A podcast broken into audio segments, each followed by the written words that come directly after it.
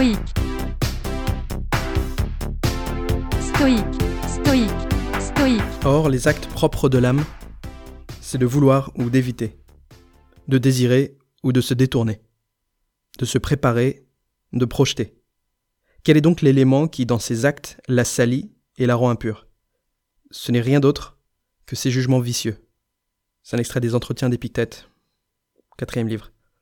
C'est intéressant de rentrer dans des phrases comme ça qui ont l'air de dire des choses évidentes ou de paraphraser. Il y a beaucoup de redites dans la philosophie en général, ça fait partie de la méthodologie euh, un peu pour inculquer les idées, de les reformuler de plusieurs manières afin que le concept rentre bien, soit bien compris. Et en stoïcisme, c'est beaucoup le cas. D'ailleurs, c'est une des critiques qui a pu être faite au stoïcisme, c'est d'avoir un, un, style un peu empesé peut-être. Quoi qu'il en soit, dans ce passage, ce qui est intéressant, clairement un rappel de certaines idées essentielles du stoïcisme. Le propre de l'âme, c'est de vouloir ou d'éviter. En d'autres termes, implicitement d'être capable de choisir ce qu'il faut vouloir et ce qu'il faut éviter. Vouloir être maître de soi, éviter les choses qui nous détournent de cette voie-là. De la même manière que on cherche à éviter les distractions pour mieux se concentrer sur les choses essentielles. On cherche à éviter les mauvaises influences, on cherche à éviter nos faiblesses, nos points faibles. Un des secrets des gens disciplinés, c'est pas qu'ils ont plus de discipline que la plupart de la race humaine, c'est qu'ils sont meilleurs quand il s'agit d'éviter les tentations. Ensuite, il dit de désirer ou de se détourner.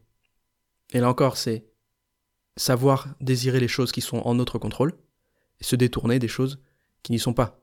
Ne pas se préoccuper, ne pas gaspiller d'énergie, de temps, d'attention, à essayer de désirer des choses sur lesquelles on n'a pas d'influence, mais de désirer plutôt de s'élever et d'œuvrer à des choses sur lesquelles on peut avoir un impact, des choses qui donnent du sens à la vie, qui donnent du sens au monde, qui font le bien.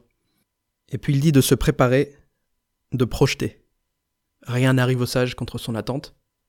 Un stoïque se prépare, un stoïque se projette, un stoïque pense à l'heure de sa mort, un stoïque pense à la manière dont le monde autour de lui évolue, donc il l'apprend, il le connaît, pour être capable de prédire de quelle manière un truc peut tourner mal pour lui, pour essayer de savoir de quelle façon les actions et les choix qu'il fait aujourd'hui vont se manifester à l'avenir. Vouloir et éviter, désirer et se détourner, se préparer et se projeter. Voilà un excellent rappel, une excellente synthèse d'une façon de vivre qui va vous aider à être plus heureux. Apprenez à vous détourner des choses qui vous distraient, à désirer uniquement les choses désirables au sens des stoïques, à savoir qui nourrissent votre vertu et non vos vices, et à vous projeter, à vous préparer, à penser à demain, à avoir conscience du fait que le temps est court, et une fois qu'il s'est égrené, on ne le récupère pas. À demain.